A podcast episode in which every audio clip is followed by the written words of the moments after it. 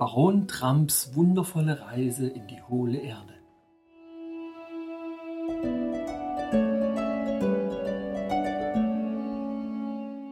Familie Donald J. Trump Prophezeiung von vor 130 Jahren.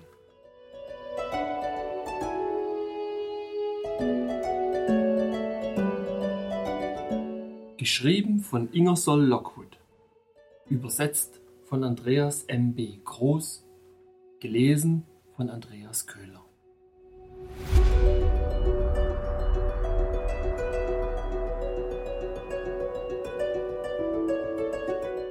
Kapitel 25 Eine schlaflose Nacht für Bulger und mich und was darauf folgte.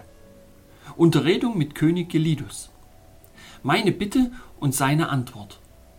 Was alles geschah, als ich erfuhr, dass der König und seine Räte beschlossen hatten, meiner Bitte nicht stattzugeben.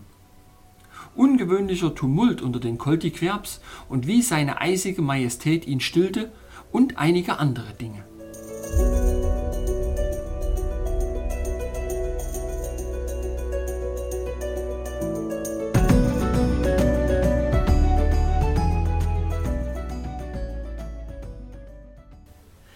Nicht nur, dass ich nicht schlafen konnte.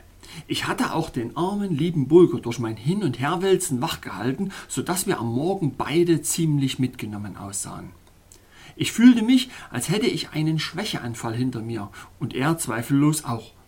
Jedenfalls hatte ich keinen Appetit auf die schwere Fleischkost der Koltiquerbs, und da ich mein Frühstück verweigerte, tat Bulger es auch. Ich hatte Schneeblume versprochen, früh in den Palast zu kommen, denn sie hatte eine Reihe von Fragen, die sie mir über die Oberwelt stellen wollte. Guten Morgen, kleiner Baron, rief sie in ihrem süßesten Ton, als ich den Thronsaal betrat. Hast du letzte Nacht gut geschlafen auf dem neuen Pelz, den Papa dir geschenkt hat? Ich wollte gerade etwas erwidern, als Schneeblumes Hand die meine berührte denn wir hatten beide die Handschuhe ausgezogen, um uns die Hand zu geben, und sie stieß einen durchdringenden Schrei aus, zog sich zurück und blies ihren Atem auf ihre rechte Handfläche, während sie immer wieder ausrief Feuerbrand, Feuerbrand. In einem Augenblick kamen König Gelidus und eine Gruppe seiner Ratsherren heran, zogen ihre Handschuhe über, und einer nach dem anderen legte seine Hand in meine. Glühende Kohlen, rief seine frigide Majestät. Flammenzunge, brüllte Frosttyphus. Kochendes Wasser, stöhnte Glacierboy. Rotglühend, zischte Eisikul. Du musst den Palast sofort verlassen, flehte König Gelidus halb. Es wäre schlichtweg Wahnsinn, wenn ich zuließe, dass ein solcher Brandstifter innerhalb der Mauern der königlichen Residenz verbleibt. Die große Hitze deines Körpers würde mit Sicherheit ein Loch in die Mauern schmelzen, noch bevor die Sonne untergeht. Die königlichen Ratsherren zogen erneut ihre Handschuhe aus und legten die Hände auf den armen Bulger, als ein zweiter Alarm, noch wilder als der erste, ausgelöst wurde und wir eilig in unsere Unterkunft zurückgeführt wurden. Zweifellos, liebe Freunde, werden Sie etwas verwirrt sein, wenn Sie diese Worte hören, aber die Erklärung ist einfach. Infolge der Sorge und des Schlafmangels waren Bulger und ich in einem höchst fiebrigen Zustand aufgewacht, und den Koltiquerbs schien es wirklich, als stünden wir fast in Flammen. Aber unser Fieber verließ uns gegen Abend. Als er das hörte, schickte König Gelidus nach uns und tat alles, was in seiner Macht stand, um uns mit Gesang und Tanz zu unterhalten. In beidem war Schneeblume sehr geschickt. Da ich sah, dass seine frigide Majestät in einer so rosigen Stimmung war, wenn ich so von einer Person sprechen darf, deren Gesicht fast so weiß war wie die Alabasterlampen über seinem Kopf, beschloss ich, ihn um Erlaubnis zu bitten, die eisige Zelle des kleinen Mannes mit dem gefrorenen Lächeln zu spalten und, wenn möglich, anhand des Halsbandes, das anscheinend aus Gold und Silbermünzen bestand und um seinen Hals geschlungen war, festzustellen, wem er gehörte und wo seine Heimat war. Kaum hatte ich mein Anliegen vorgetragen, bemerkte ich, dass das weiße Gesicht des königlichen Gelidus von seinem Lächeln abließ und einen furchtbar eisigen Ausdruck annahm. Mir war, als könnte ich durch die Spitze seiner Nase wie durch einen Eiszapfen schauen, und mir war auch, dass seine Ohren im Licht der Alabasterlampen wie Platten aus Kristalleis glänzten und dass seine Stimme, während er sprach, mir ins Gesicht wehte wie die ersten Flocken eines kommenden Schneesturms. Schnell bereute ich mein unüberlegtes Handeln, aber es war zu spät und ich war entschlossen, dazu zu stehen. Kleiner Baron, sprach der königliche Gelidus in eisigem Ton, nie schlug ein Herz in einer königlichen Brust, das reiner und kälter war als das meine freier von der Wärme des Egoismus, mit keinem einzigen heißen Winkel, in dem sich Zorn oder Wut einnisten oder Schwäche oder Torheit im Verstecke anlegen konnten.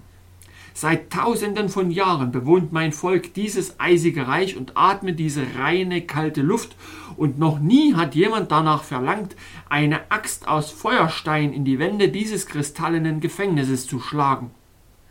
Wie auch immer, kleiner Baron, es mag eine warme Ecke in meinem Herzen geben, in der kalte und klare Weisheit nicht zu Hause sein mag. Darum komm morgen zu mir, um meine Antwort zu hören, und bis dahin berate ich mich mit den kühlsten Hirnen und kältesten Herzen um mich.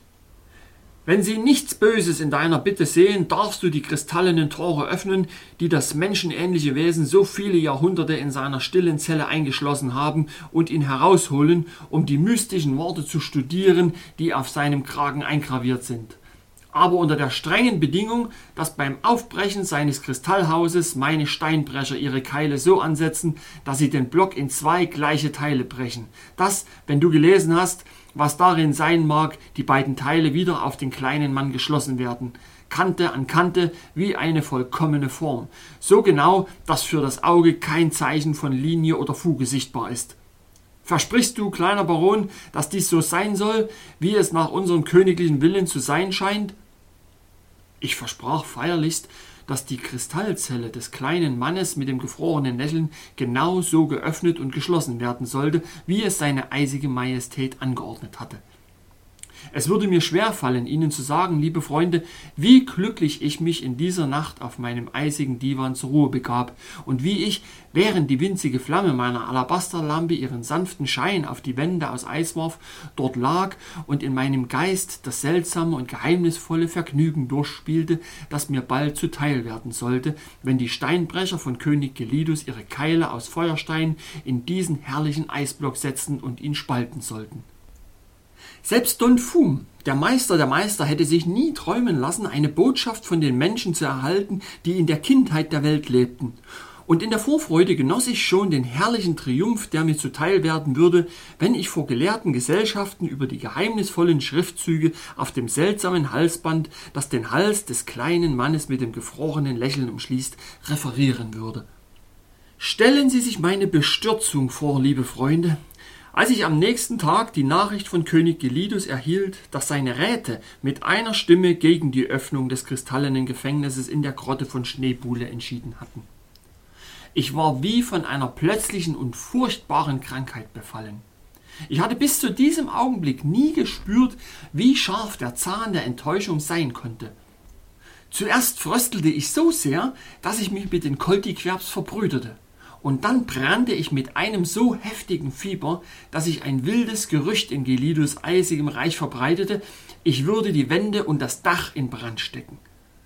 Mit wildem Geschrei und von namenlosem Schrecken gezeichneten Gesichtern stürmten die Untertanen seiner eisigen Majestät die breite Treppe hinauf, die zum Eispalast führte, und flehten den König an, sich zu zeigen.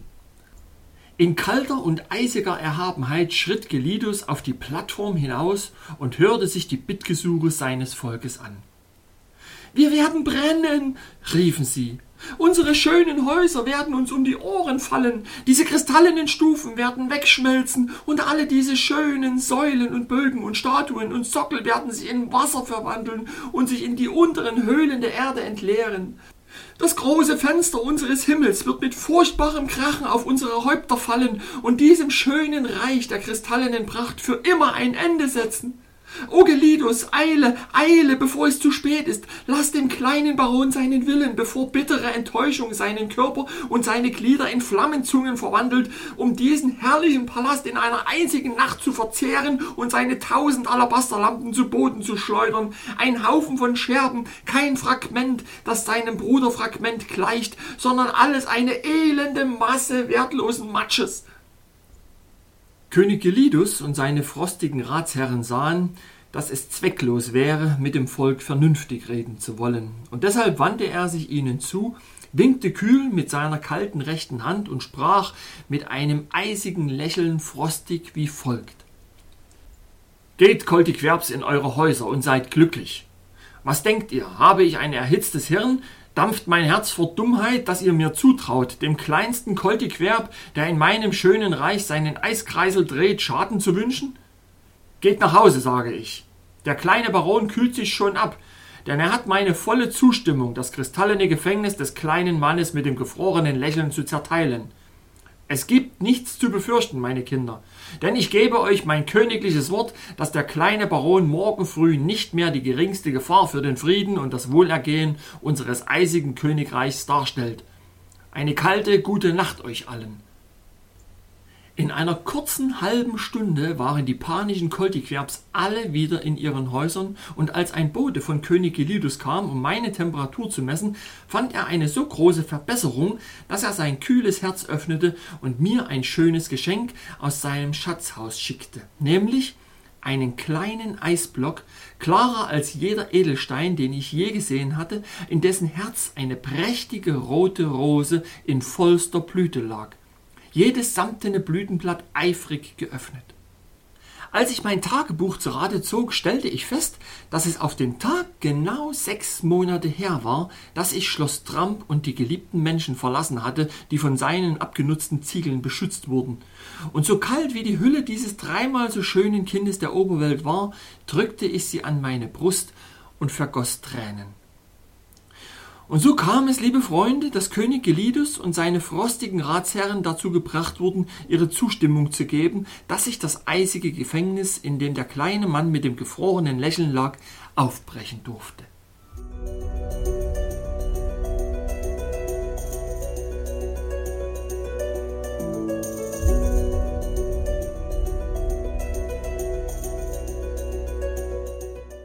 Kapitel 26 wie die Steinbrucharbeiter des Königs Gelidus das kristallene Gefängnis des kleinen Mannes mit dem gefrorenen Lächeln spalteten.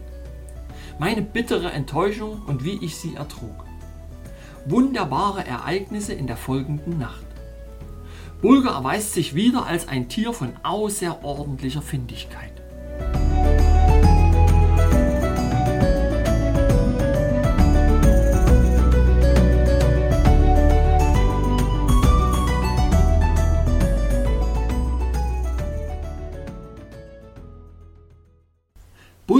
Hatten wenig Appetit auf das leckere Frühstück mit gedünstetem Kalbsbries, das uns die Koltiquerbs am nächsten Morgen vorsetzten. Denn ich wusste, und er ahnte es halb, dass etwas Wichtiges geschehen würde, nämlich nichts Geringeres als die Spaltung der kristallenen Zelle, die den kleinen Schimpansen so viele Jahrhunderte lang gefangen gehalten hatte.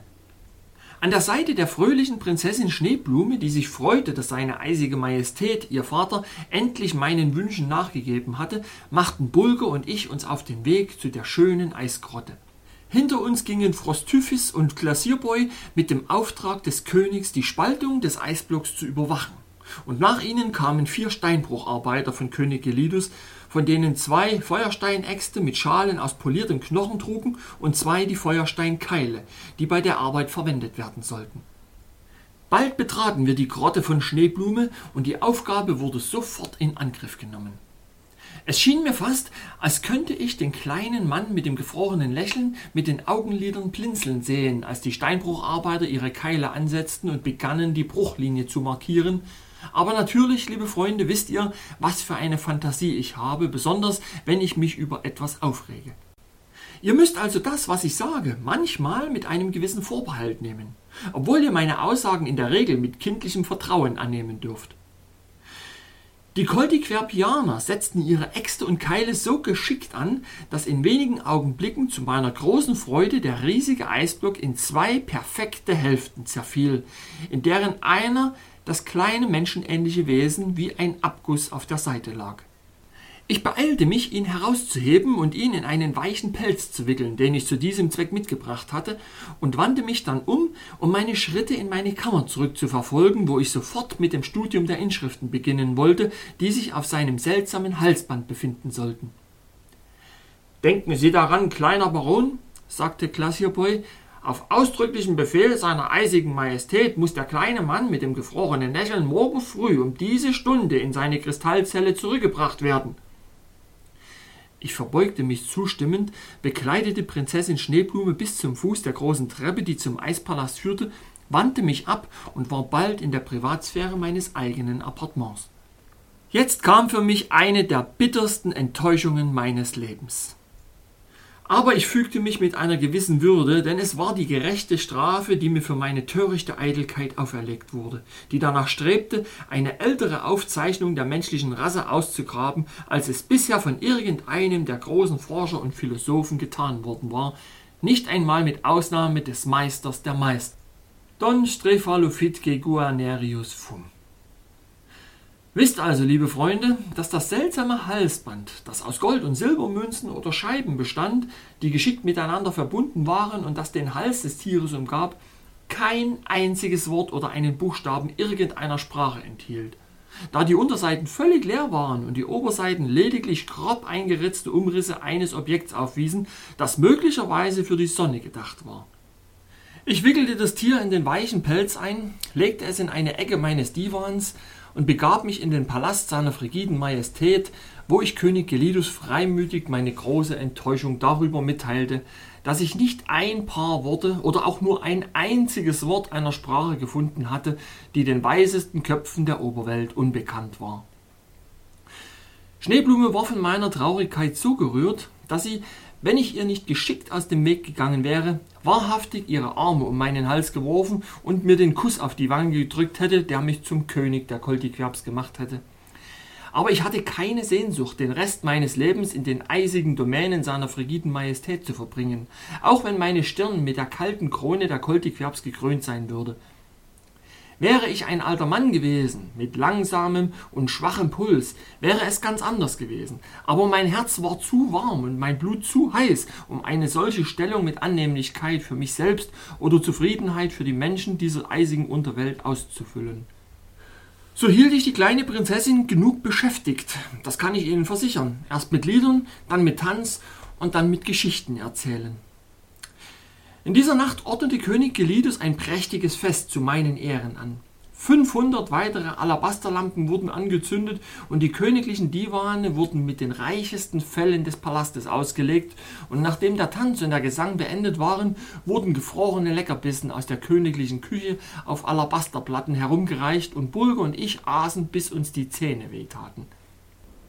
Es war schon spät, als wir unser eigenes Gemach erreichten, und meine Gedanken waren so voll von den schönen Anblicken, die wir im Thronsaal bestaunt hatten, dass ich den armen kleinen Mann mit dem gefrorenen Lächeln ganz vergessen hatte, den ich zugedeckt und auf meinen Divan verstaut hatte. Aber Bulger war nicht so kaltherzig gewesen. Zwanzigmal während des Abends hatte er mir einen schlauen Ruck am Ärmel gegeben, so als wolle er sagen Komm, kleiner Herr, lass uns schnell zurückgehen. Erinnerst du dich nicht, dass wir meinen armen, kleinen, erfrorenen Bruder ganz allein in dieser eisigen Kammer zurückgelassen haben? Ich war sehr müde und schlief fast sofort ein. Und doch hatte ich eine undeutliche Erinnerung daran, dass Bulger nicht an seinem Platz an meiner Brust war. Ich erinnerte mich, dass ich etwas für ihn empfand, aber das ist alles. Es kam mir nie in den Sinn, dass er gegangen war und sich neben den armen kleinen Fremden gelegt hatte, den ich so gefühllos von seiner letzten Ruhestätte gehoben hatte, und doch muss es so gewesen sein. Denn gegen Mitternacht, so schien es mir, wurde ich durch ein sanftes Zupfen an meinem Ärmel geweckt. Es war mein treuer Bulger, aber halb wach und halb schlafend wie ich war, dachte ich nur, dass er nur nach einer Liebkosung verlangte, wie es oft seine Gewohnheit war, wenn er an zu Hause dachte. Also streckte ich die Hand aus und streichelte seinen Kopf einige Male und schlief wieder ein. Aber das Ziehen begann von neuem, und diesmal war es kräftiger, und dazu kam ein ungeduldiges Winseln, das bedeutete Komm, komm, kleiner Herr, wecke dich. Meinst du, ich würde deine Ruhe unterbrechen, wenn es nicht gute Gründe dafür gäbe? Ich brauchte keine dritte Ermahnung, sondern landete mit einem Satz auf den Füßen und griff nach einer der winzigen Fackeln, die die Koltiquerbs als Feuerzeuge benutzen, um die Flammen von der einzigen Lampe, die an der Wand brannte, zu den drei anderen zu bringen, die hier und da hingen. Die eisigen Wände meiner Kammer waren nun von Licht erhellt. Da saß Bulger auf dem pelzbespannten Divan neben dem Platz, wo der kleine Mann mit dem gefrorenen Lächeln unter dem Pelz versteckt lag. Sein Schwanz wedelte nervös, und seine großen glänzenden Augen waren zuerst auf mich und dann auf die Decke seines toten Bruders gerichtet. mit einem Ausdruck, den ich nie zuvor in ihnen gesehen zu haben glaubte, und dann legte er mit einer plötzlichen Bewegung den Pelz beiseite und zeigte mir, was denkt ihr, liebe Freunde, was? frage ich in einem Ton halb flüsternd, halb keuchend, denn jetzt Jahre später fühle ich immer noch den wunderbaren Schauer, den ich damals empfand. Nun, es war lebendig. Diese affenartige Kreatur war nach seinem jahrtausendelangen Schlaf in der engen, kristallenen Zelle zum Leben erwacht. Bulger hatte sich neben seinen gefrorenen Bruder gelegt und ihn wieder zum Leben erwärmt. Oh, es war wundersam wundervoll, dieses Paar kleiner, perlenartig leuchtender Augen zu sehen, die zu mir aufblickten und mir zublinzelten, und dann diese tiefe, stöhnende Stimme zu hören, die so menschenähnlich war, als würde sie wimmern mit einem Schütteln und einem Schaudern. Oh, wie kalt ist es, wie sehr kalt ist es. Wo ist die Sonne? Wo ist der weiche, warme Wind und wo ist der wolkenlose Himmel, so blau, ach so schön blau, der früher über meinem Kopf hing. Ich forderte Bulgar auf, sich wieder neben ihn zu legen und sich so eng wie möglich an ihn zu kuscheln und beeilte mich, sie beide mit den weichesten Fellen zuzudecken, die ich finden konnte. In wenigen Augenblicken ertönte unter dem Stapel ein leiser, zufriedener Schrei. Kuja, Kuja, Kuja, gefolgt von einem seltsamen Zusatz, der wie Fuff, Fuff, Fuff klang. Also fügte ich sie alle zusammen und nannte den seltsamen Neuankömmling im eisigen Reich von König Gelidus Fuf Kuya. Hast du in dieser Nacht noch geschlafen? Kein Auge zugetan. Es überkam mich dieselbe Freude, die ich vor langer Zeit am Weihnachtsmorgen empfand, wenn Chris Kringel mir irgendeinen wunderbaren Mechanismus brachte, der von einer geheimen Feder bewegt wurde. Denn ich hatte es immer verschmäht, gewöhnliches Spielzeug anzunehmen, wie gewöhnliche Kinder. Und oh, wie sehr sehnte ich mich nach dem Morgen, an dem es für mich an der Zeit sein würde, den kleinen Mann zusammenzupacken, nicht mehr ihn mit dem gefrorenen Lächeln, sondern Fuf Kuya, den lebenden Jungen aus der Ferne, mit seinem neugierigen kleinen Gesicht, das so lustig aussah, und ihn zum Palast zu tragen. Wie erfreut wird Schneeblume sein, dachte ich, und auch König Gelidus, wie er sich von seiner kalten Majestät erheben wird, wenn er die Possen von Fufkuya sieht. Und wie erfreut werden alle würdigen Koltiquerpianer sein, sogar Frosttyphis und Gletscherjunge, wenn ich ihnen erzähle, dass der kleine Mann mit dem gefrorenen Lächeln wieder zum Leben erwacht ist. Wie viele Koltiquerbs, Männer, Frauen und Kinder werden die langen Treppen zum Eispalast hinaufstürmen und König Gelidus anflehen und bitten, ihnen nur einen kleinen Blick auf Fufkuya zu gewähren. Den kleinen Mann, den der berühmte reisende Baron Sebastian von Trump aus seiner eisigen Zelle befreit hat.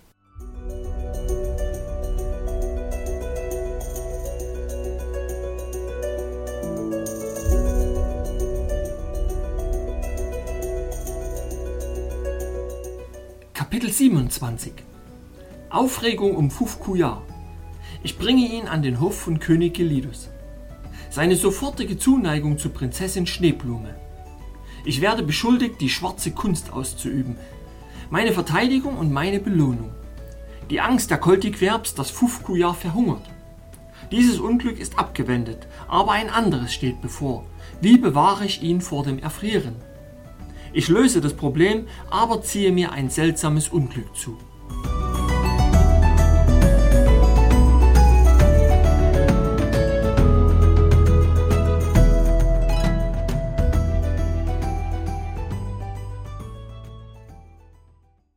Es ist alles genau so gekommen, wie ich es mir vorgestellt hatte.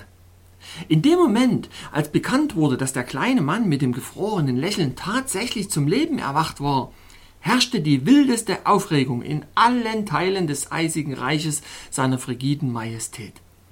Ich war erstaunt über die Veränderung in den Handlungen der Koltiquerbs. Sie bewegten sich schneller, sie sprachen schneller, sie machten mehr Gesten, als ich sie jemals zuvor hatte tun sehen. In einigen Fällen, Sie werden es kaum glauben, liebe Freunde, bemerkte ich tatsächlich ein schwaches Glühen in den kalten Wangen einiger von ihnen. Ich hatte gehofft, Fufkuya warm einpacken und in den Eispalast entwischen zu können, bevor die Menschen von seiner Erweckung erfuhren, aber vergeblich. Als ich an der Tür erschien, drängte und schob sich eine große Menge Koltikwerbs vor mein Quartier. Die meisten von ihnen waren gutmütig und riefen Zeig ihn uns, kleiner Baron, zeig uns den kleinen Mann mit dem gefrorenen Lächeln, den du zum Leben erweckt hast. Lass uns sein Gesicht sehen. Nein, nein, Koldiquerbs, rief ich aus, das darf nicht sein. Seine frigide Majestät muss als erster Fufkujars Gesicht sehen. Platz, Platz für den edlen Gast des königlichen Gelidus. Im Namen seiner eisigen Majestät macht Platz und lasst mich durch. Die Koltiquerbs zeigten keine Neigung zu gehorchen. Sie hatten sich so aufgeregt, dass sie erst als die Bulger mit blitzenden Augen und entblößten Zähnen auf sie zukommen sahen, zu dem Schluss kamen, dass mein tapferer Gefährte nicht in der Stimmung war, mit ihnen zu spaßen. Vereitelt in ihrem wilden Wunsch, einen Blick auf Fufkujar zu erhaschen, begannen die Koltiquerbs nun, mich zu beschimpfen, als ich auf meinem Weg zum Eispalast an ihnen vorbeikam.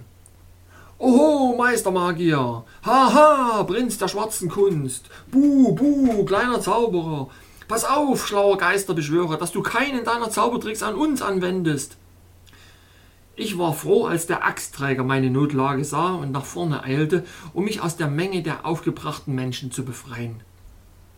König Gelidus traf mich am Portal seines Eispalastes, und an seinen Fersen kam Prinzessin Schneeblume, die es kaum erwarten konnte, einen Blick auf das seltsame Lebewesen zu werfen, das sich gerade so weit auspackte, dass sie seine Nase sehen konnte. In dem Moment, in dem Fufkuya das süße Gesicht der koltig-querbischen Prinzessin erblickte, streckte er seinen kleinen Arm aus wie ein Kind nach seiner Mutter.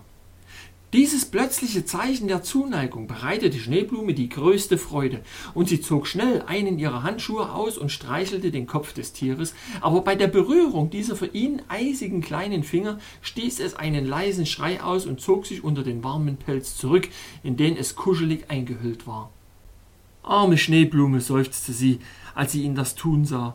Aber das hinderte sie nicht daran, jede Minute oder so zu kommen und ein Ende des Fells gerade so weit anzuheben, dass sie einen weiteren Blick auf Fufkujar werfen konnte, der sich zwar beim Anblick der Prinzessin immer näher an mich kuschelte, aber immer eine seiner schwarzen Pfoten unter dem Fell hervorstreckte, damit Schneeblume ihn schütteln konnte. Während ich auf dem Divan in der Nähe des Throns saß, beobachtete ich, dass Frosttyphis und Glacierboy eine geflüsterte Konferenz mit seiner eisigen Majestät abhielten. Sofort erriet ich das Thema ihrer Unterhaltung. Ich erhob mich und machte ein Zeichen, dass ich den König ansprechen wollte, und als er mit strenger und eisiger Würde mit dem Kopf nickte, begann ich zu sprechen. Ihr wisst, liebe Freunde, wie beredt ich sein kann, wenn ich in der richtigen Stimmung bin. Nun, da ich fast auf den Stufen von König Elidus Thron aus Eis stand, verteidigte ich mich gegen die Anschuldigung, ein Meister der schwarzen Kunst zu sein. Ich werde nicht alles verraten, was ich sagte, aber das war mein Ende. Möge es eurer frigiden Majestät gefallen.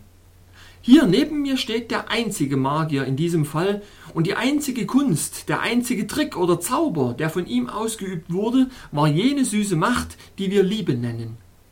Als er zum ersten Mal seinen vierfüßigen Bruder erblickte, der in der kristallenen Zelle von Schneeblumes Grotte eingesperrt war, drückte er seine Nase immer wieder gegen die eisige Wand in dem vergeblichen Versuch, seinen Verwandten zu erkennen, und wandte sich mit einem Ausruf des Kummers ab, um zu erfahren, dass sein scharfer Geruch nicht zu ihm durchdringen konnte. Ich kann Ihnen nicht sagen, wie groß seine Freude war, als ich Fufkuja steif und starr auf meinen Divan legte, denn ich wusste damals nicht, welcher Plan in Bulgers Kopf heranreifte. Aber später war alles klar genug. Der liebevolle Hund verlässt die Brust seines Herrn und trägt sein wahres und zartes Herz hinüber zu dem Ort, wo Fufkuja liegt, hebt das Fell auf, krabbelt neben ihn und drückt seine warme Brust fest und hart an das eisverschlossene Herz seines Bruders und erwärmt ihn wieder zum Leben. Dann weckt er mich und erzählt mir, was er getan hat. Dies, königlicher Gelidus und edelster Koltiquerbs, ist die einzige Kunst, die angewandt wurde, um Fufkoja wieder zum Leben zu erwecken. Und sie schwarz zu nennen, hieße, den Sonnenschein zu verleumden, die Lilie zu beschimpfen und den süßen Hauch des Himmels ein gemeines und abscheuliches Ding zu nennen. Als ich meine Rede beendet hatte, sah ich, dass Schneeblume geweint hatte und dass einige ihrer Tränen, die in ihrem Lauf über ihre Wangen gestoppt wurden, dort hingen und wie winzige Diamanten im sanften Licht der Alabasterlampen funkelten, wo die kalte Luft von Gelidus Palast sie in Eis verwandelt hatte. Und als seine frigide Majestät sagte, dass meine Worte sein Herz berührt hätten und mich um ein Geschenk aus seiner Hand bitten ließ, sagte ich, O kalter König dieses schönen, eisigen Reiches, Lass die Tränen, die jetzt wie winzige Juwelen an Schneeblumes Wangen hängen, in ein Alabasterkästchen bürsten und mir geben. Ich begehre keine andere Belohnung.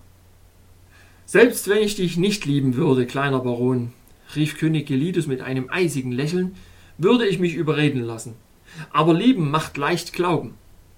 Geh, Frosttyphis, und befiehl einer der Frauen der Prinzessin, die winzigen Juwelen, die an Schneeblumes Wange hängen, in einen Alabasterbecher zu bürsten und sie dem kleinen Baron zu schenken.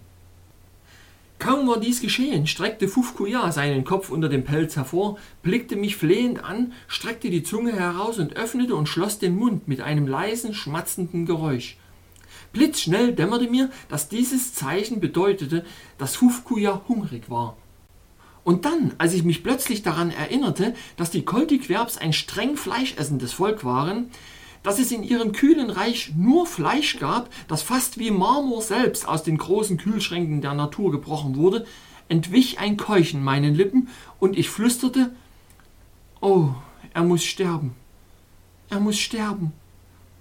Meine Worte waren den scharfen Ohren der Prinzessin Schneeblume nicht entgangen. Sprich, kleiner Baron, rief sie, Warum, warum muss der kleine Fufkuja sterben? Was meinst du mit diesem Spruch? Und als König Gelidus und Schneeblume mich meine Befürchtung aussprechen hörten, dass er lieber sterben würde, als Fleisch zu fressen, wurden sie beide sehr betrübt. Armer kleiner Fufkuja, stöhnte die Prinzessin. Kann es sein, dass er so bald in seine Kristallzelle in meiner Grotte zurückgebracht werden muss? Lasst den Meister meiner Fleischsteinbrüche zum Thron kommen, rief König Gelidus plötzlich mit eisiger Würde. Dieser wichtige Funktionär erschien bald darauf. Der König wandte sich an mich und forderte mich auf, ihm den Fall zu erklären.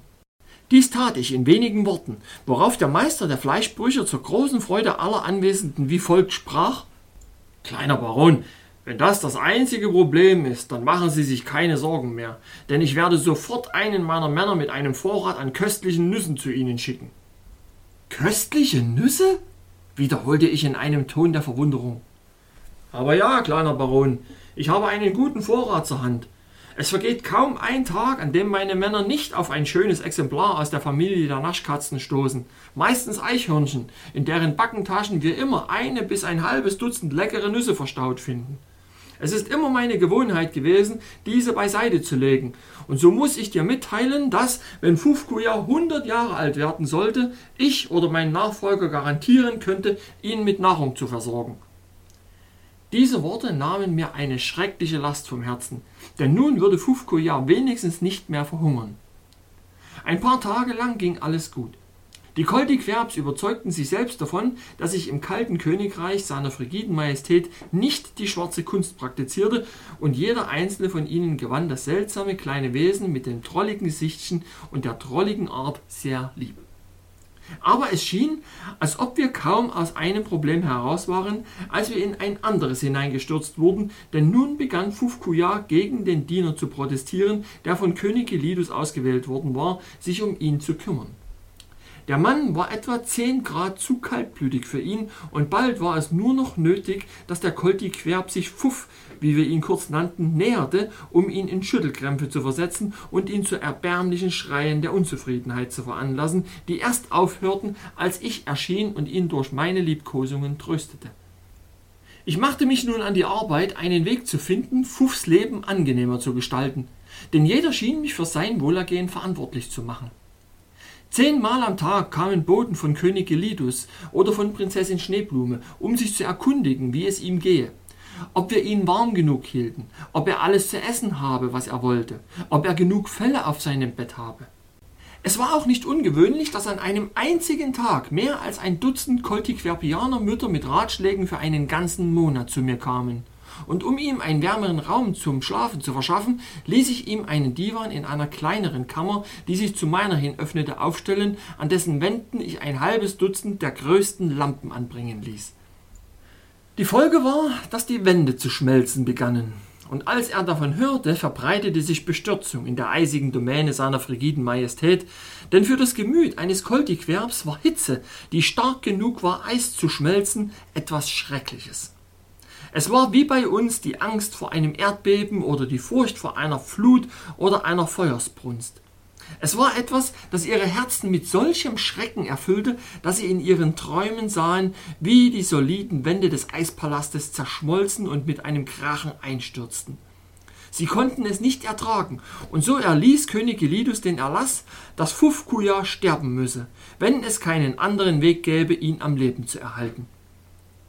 Als sie das hörte, überkam die arme Schneeblume ein schrecklicher Schmerz, denn sie hatte den kleinen Fuff sehr lieb gewonnen, und der Gedanke, ihn zu verlieren, versetzte ihr einen Stich in die Brust.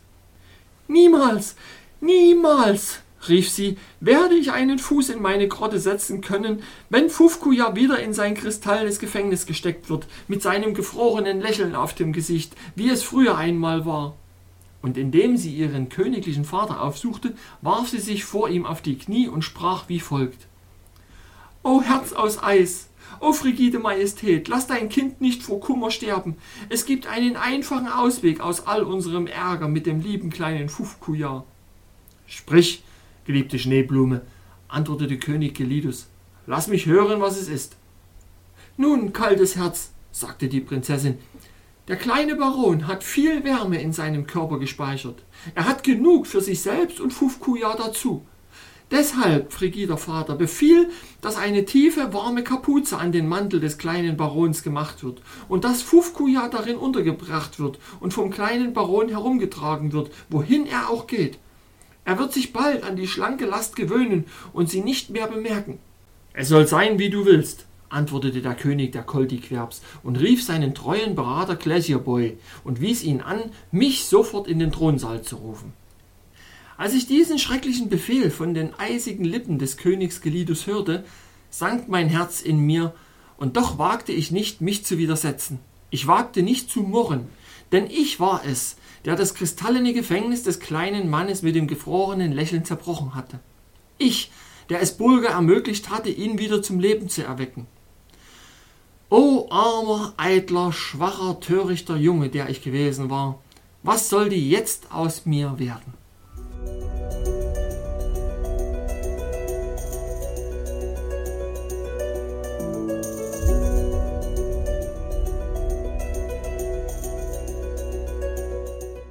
Kapitel 28 Wie aus einer kleinen Last eine große werden kann. Die Geschichte eines Mannes mit einem Affen in seiner Kapuze. Mein schreckliches Leiden. Die schreckliche Panik, die die Koltiquerbs ergriff.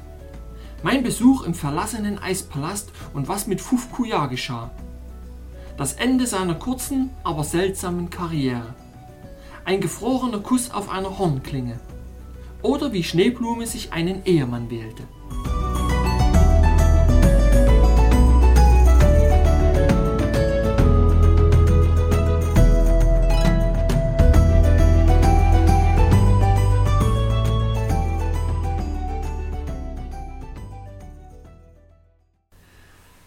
Kleine Prinzessin, wie leicht war es für dich zu sagen, dass ich mich bald an die leichte Last gewöhnen und sie nicht mehr beachten würde. Wie sehr neigen wir dazu, die Lasten, die wir zu unserem eigenen Nutzen auf die Schultern anderer legen, leicht zu nennen. Gewiss, Fufkuya war nicht so lang wie ein Pferd und nicht so breit wie ein Ochse. Und als die Kapuze gemäß dem Erlass des Königs fertiggestellt und das kleine Tier darin verstaut war, dicht an meinem Rücken, so dass es einen guten Teil der Wärme meines Körpers abbekam, schien es mir, dass Schneeblume recht hatte, dass ich mich bald an die Last gewöhnen und sie nicht mehr bemerken würde. Und so schien es auch am zweiten und dritten Tag, aber nicht am vierten, denn an diesem Tag schien die kleine Last etwas an Gewicht zugenommen zu haben. Und obwohl ich schnell vortäuschte, dass es nicht so war, als Prinzessin Schneeblume mich ausfragte, indem sie sagte Da, kleiner Baron, habe ich dir nicht gesagt, dass du bald vergessen würdest, dass Fufkuya an deinen Schultern geschlafen hat? Aber in meinem Herzen fühlte ich, dass er wirklich ein bisschen schwerer geworden war. Am fünften Tag wurden Burger und ich zu einem Fest im Eispalast eingeladen. Und als ich mich von meinem Divan erhob, um mich dorthin zu begeben, schien mir mein Herz seltsam schwer zu sein, und Bulger auch, denn er machte mehrere Versuche, mir ein Lächeln oder einen heiteren Ton zu entlocken, aber vergeblich. Plötzlich merkte ich, dass ein Gewicht gegen meinen Rücken drückte. Nein, kein schweres Gewicht, aber doch ein Gewicht. Und dann flüsterte ich mir zu wenn ich zu einer Feier gehe, dann werfe ich ihn ab. Und dann erwachte ich aus meiner tiefen Abstraktion und murmelte, wie seltsam, dass ich vergessen habe, dass Fufkuya in meiner Kapuze steckt. Und so ging ich mit Fufkuya zwischen den Schultern zum Fest, und die Koltiquerbs lachten über den kleinen Baron und sein Kind, wie sie ihn nannten, und kamen näher und hoben die Klappe und spähten auf das neugierige Geschöpf in der Kapuze, und als Fufkuya ihren eisigen Atem spürte, vergrub er seine Nase im Fell und seufzte und wimmerte. Dann, als die Prinzessin Schneeblume kam und sich neben mich setzte und mich für meine Bereitschaft lobte, ihre Wünsche zu erfüllen und mir so lieb für meine Güte zu ihr dankte, vergaß ich für einen Augenblick die kleine Last, die mir auferlegt worden war, und ich aß die gefrorenen Leckerbissen aus der königlichen Küche und lachte und scherzte mit den Herren Frostüfis und Klesierboy, so wie es meine Gewohnheit war, bevor Gelidus angeordnet hatte, dass Fufkuya sein Bett auf meinen Schultern machen sollte. Aber als das Fest zu Ende war und ich aus dem breiten Portal des Eispalastes trat und zu der mächtigen Linse im Berghang hinaufblickte, durch die das Mondlicht der Außenwelt in gedämpfter, aber herrlicher Pracht strömte, fühlte ich plötzlich, wie sich meine Beine unter mir bogen. Ich taumelte von rechts nach links, ich war an Schatten gefesselt, ich war, so schien es mir, im Begriff, unter einer schrecklichen Last erdrückt zu werden. Ich beschleunigte meinen Schritt, ich brach in einen Lauf aus, ich warf meine Arme in die Luft, als ob ich die Last, die mich erdrückte, abwerfen wollte. Und so kam ich schnaufend, japsend und keuchend zu meiner Unterkunft. Was bin ich doch für ein Narr, war mein erstes Wort, als ich wieder zu Atem gekommen war. Es ist nur der kleine Fufkuya auf meinem Rücken, verstaut in meiner Pelzhaube. Ich muss außer mir sein, wenn ich mir vorstelle, dass dort ein großes Ungeheuer sitzt und mich allmählich niederdrückt, das Leben aus mir herausquetscht, mich zu Boden streckt und ich nicht in der Lage bin, seiner schrecklichen Umarmung zu entkommen oder mich unter seinen schrecklichen Gliedern, die sich um meinen Hals und Körper schlingen, herauszuwinden. Die ganze Nacht hindurch klammerte sich dieses Ungeheuer an mich und drängte mich zu schnellerem Schritt. Auf und ab, hinüber und herum, ich wusste nicht wohin auf stiefellosen Streifzügen, die nur endeten, um von neuem zu beginnen, auf der Suche nach dem Nichts, das nirgends verborgen war, tausend Luken durchsuchend und alle verschlossen findend, nach Hause zurückkehrend, nur um wieder weiterzugehen, hinauf und fort und hinaus auf unendliche Landstraßen, die in einem Punkt weit voraus verschwinden, mit dieser schmerzhaften Last auf meinen Schultern, die immer schwerer und schwerer wurde, bis es schien, als müsste ich mit ihr in die Tiefe stürzen. Aber nein, sie wusste genau, dass sie mich nicht in den Tod reiten durfte. Und als ich bereit war, mich hinzugeben, warf es einen Teil seiner Last ab, um mir Mut zu machen, wieder von vorne zu beginnen. Als der Morgen kam, galoppierte mein Puls und meine Wangen brannten. Ich spürte, wie das Blut gegen meine Schläfen pochte, und es war nur natürlich, dass mein Gesicht von der Fieberröte gezeichnet war. Halb benommen schritt ich weiter auf die große Treppe zu, die zum Eispalast hinaufführte, als ich plötzlich von einem furchtbaren Schrei aufgeschreckt wurde. Ich hielt inne und schaute auf, als ein weiterer und noch einer an meine Ohren drang. Die verängstigten Koltiquerbs flohen vor mir in alle Richtungen und schrien dabei Flieht, flieht, Brüder, der kleine Baron brennt, der kleine Baron brennt, flieht, Brüder, flieht. In wenigen Augenblicken hatte der Schrecken jedes Lebewesen im eisigen Reich des Königs Gelidus ergriffen. Sie flohen in wahnsinniger Eile vor mir, flüchteten in die entfernten Höhlen und Gänge, erfüllten die Luft mit ihrem wilden Geschrei, und niemand war mutig genug, stehen zu bleiben und einen zweiten Blick zu werfen. Mein entflammtes Antlitz erfüllte sie mit so furchtbarem Schrecken, dass sie nur mitreißen und schreien konnten. Flieht, Brüder, flieht! Der kleine Baron brennt! Der kleine Baron brennt! Mit Bulgar auf den Fersen wandte ich mich um und sprang die Treppe hinauf, um König Gelidus aufzusuchen und ihm die Sache zu erklären. Aber auch er war geflohen, und mit ihm jeder Wächter und Diener, jeder Höfling und Ratsherr. Der Palast war still wie der Tod. Ich eilte durch die stillen Gänge und rief Schneeblume, Prinzessin Schneeblume, du hast doch sicher keine Angst vor mir. Kehr um, ich tu dir nichts, ich brenne nicht. Kehre um, oh, kehre um! Damit erreichte ich den Thronsaal. Kein lebendes Wesen war zu sehen. Das weite Gemach war still wie der Tod. Ich taumelte zu einem Divan, legte meinen armen, schmerzenden Kopf auf ein Kissen und fiel in einen tiefen, erholsamen Schlaf. Als ich erwachte, rieb ich mir die Augen und sah mich um. Und im ersten Augenblick dachte ich, ich sei immer noch allein in der großen runden Kammer mit ihren Wänden aus Eis. Aber nein, dort auf dem Divan saß Schneeblume und sie lächelte und sagte in spöttischem Unmut Du bist kein sehr wachsames Kindermädchen, kleiner Baron, denn im Schlaf hast du Fufkuja so fest an ein Kissen gepresst, dass er aus deiner Kapuze herauskroch und sich in meine Arme schmiegte. In deine Arme, Schneeblume? rief ich atemlos, denn ich befürchtete das Schlimmste und sprang auf und zog den weichen Pelz beiseite, den sie um Fufkuja gewickelt hatte, und da lag er, tot. Armes kleines Tierchen, es war so glücklich gewesen, in die Arme derjenigen zu kriechen, die es so sehr liebte, und hatte sich in der Suche nach mehr Wärme immer näher an sie gekuschelt, aber nur um immer näher an ein Herz zu kommen, das ihn nicht wärmen konnte. Und so hatte sich die heimtückische Kälte des Todes, die süße und angenehme Schläfrigkeit mit sich bringt, über ihn gestohlen, und er war gestorben. Und Schneeblumes Tränen, die gefroren, als sie fielen, regneten nun wie ein sanfter Hagel winziger Edelsteine auf das kleine tote Tier. Nicht mehr Fufkuya, sondern wieder der kleine Mann mit dem gefrorenen Lächeln. Bald erholten sich die Koltiquerbs von ihrer besinnungslosen Angst, und erst einzeln, dann in Gruppen kehrten sie in ihre Häuser zurück.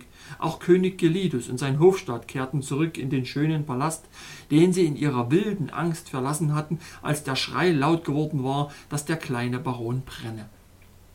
Alle waren traurig, als sie hörten, dass Fufkuya zum zweiten Mal gestorben war, und viele gefrorene Tränen fielen von den kalten Wangen der Koltiquerbs, als sie den kleinen Mann mit dem gefrorenen Lächeln betrachteten, wie er auf dem weißen Fell neben der Prinzessin Schneeblume lag. An jenem Tag trugen wir ihn zurück in die Eisgrotte, und nachdem wir ihn in die von seinem Körper geformte Vertiefung im Kristallblock gelegt hatten, wurde sie von den Steinbrucharbeitern des Königs so geschickt wieder geschlossen, dass kein Auge scharf genug war, um zu bemerken, wo die Spalte gewesen war. Und dasselbe unheimliche Glitzern war in seinen Augen. Und als die Koltiquerbs dies sahen, fühlten ihre eisigen Herzen einen kalten Schauer der Befriedigung. Denn nicht nur war der kleine Mann mit dem gefrorenen Lächeln wieder zurück in seiner Kristallzelle, sondern alle Ängste und schrecklichen Fantasien, die sein Wiedererwachen hervorgerufen hatte, waren vorbei und für immer verschwunden. Und Frieden und Ruhe und süße Zufriedenheit herrschten im ganzen eisigen Reich seiner frigiden Majestät Gelidus, König der Koltiquerbs. Jetzt gab es nichts mehr, was sein kaltes Herz vor Freude zerspringen ließ, als zu sehen, wie sein geliebtes Kind Schneeblume sich einen Ehemann aussuchte und er musste nicht lange warten, denn als sie eines Tages den Palast betrat, sah sie einen Jungen am Fuße der Treppe liegen, den der Schlaf übermannte. In der einen Hand hielt er eine Alabasterlampe und in der anderen einen neuen Docht, den er gerade hineinstecken wollte, denn der Jüngling war ein Lampentrimmer im Eispalast des Königs Gelidus. Und als die Prinzessin Schneeblume ihn schlaftrunken daliegen sah, bückte sie sich und küsste ihn auf die Wange und ging weiter ohne einen weiteren Gedanken an die Sache zu verschwenden, so oder so. Und der Kuss gefror auf der Wange des Lampentrimmers, wo Schneeblume ihn gedrückt hatte. Bald darauf kam König Gelidus mit weißem Barthauch in den Flur gestapft, sah den Jüngling liegen und den gefrorenen Kuss auf seiner Wange und befahl Boy, die feinen Frostkristalle mit einer Klinge aus poliertem Horn vom Gesicht des Jünglings zu kratzen. Was hast du da, mein Vater? Fragte die Prinzessin, als sie sah, wie er die Hornklinge so vorsichtig mit sich führte. Einen Kuss, den jemand auf die Wange eines meiner Lampenputzer drückte, der jetzt vom Schlaf überwältigt auf der Treppe liegt, antwortete König Gelidus in klingendem, eisigem Ton. Nun, mein Vater, rief Prinzessin Schneeblume, jetzt, wo du davon sprichst, glaube ich wirklich, dass der Kuss von mir ist. Denn ich erinnere mich, dass ich jemanden geküsst habe, als ich den Palast betrat. Ich war tief in Gedanken versunken, aber zweifellos gefiel mir der Jüngling, als er dort lag, schlafend mit der Lampe in der einen und dem Docht in der anderen Hand. Und dieser Lampentrimmer trimmte keine Lampen mehr im Eispalast seiner frigiden Majestät Gelidus, König der Koltiquerbs. Zweifellos war er ein guter Ehemann für Schneeblume. Und ich bin sicher, dass sie ihm eine gute Ehefrau war. Ich wäre gerne noch zum Hochzeitsmahl geblieben, aber das kam nicht in Frage. Ich war schon zu lange geblieben.